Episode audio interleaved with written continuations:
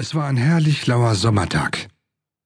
Sonjas Cabrio war eines von denen, womit normalerweise nur diese billigen Las Vegas-Typen durch die Gegend juckeln, die sich von dem wenigen Geld, das sie besitzen, etwas von Luxus bewahren wollen. Doch sie hing an dem Wagen, denn so ein altes Auto war das, wovon sie schon in ihrer Jugend geträumt hatte, als sie mit ihrer besten Freundin Eva im Autokino saß, um sich dabei von ihren ersten Männern befummeln zu lassen. Sonja hatte sich ein paar Tage Urlaub genommen, um bei ihrer Mutter etwas auszuspannen. Kai war für einige Tage geschäftlich verreist, so dass sie zu Hause ohnehin allein gewesen wäre. Sonja war nun schon einige Stunden auf dem Highway unterwegs. Das wenige, was sie an sich trug, klebte an der Haut, denn es war sehr heiß. Die Zeit, die man allein im Auto verbringt, kann furchtbar lang werden.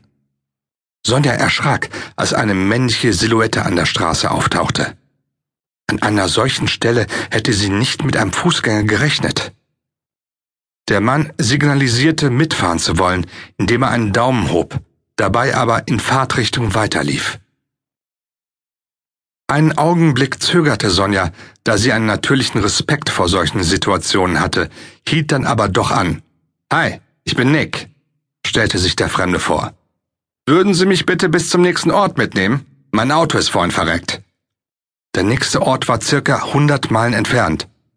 Sehr gern, lud Sonja großzügig ein. Ich würde mich übrigens freuen, wenn Sie Sonja zu mir sagen würden.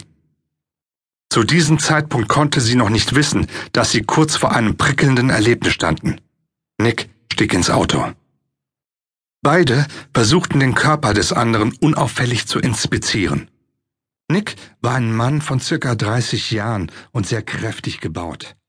Er war ein sportlicher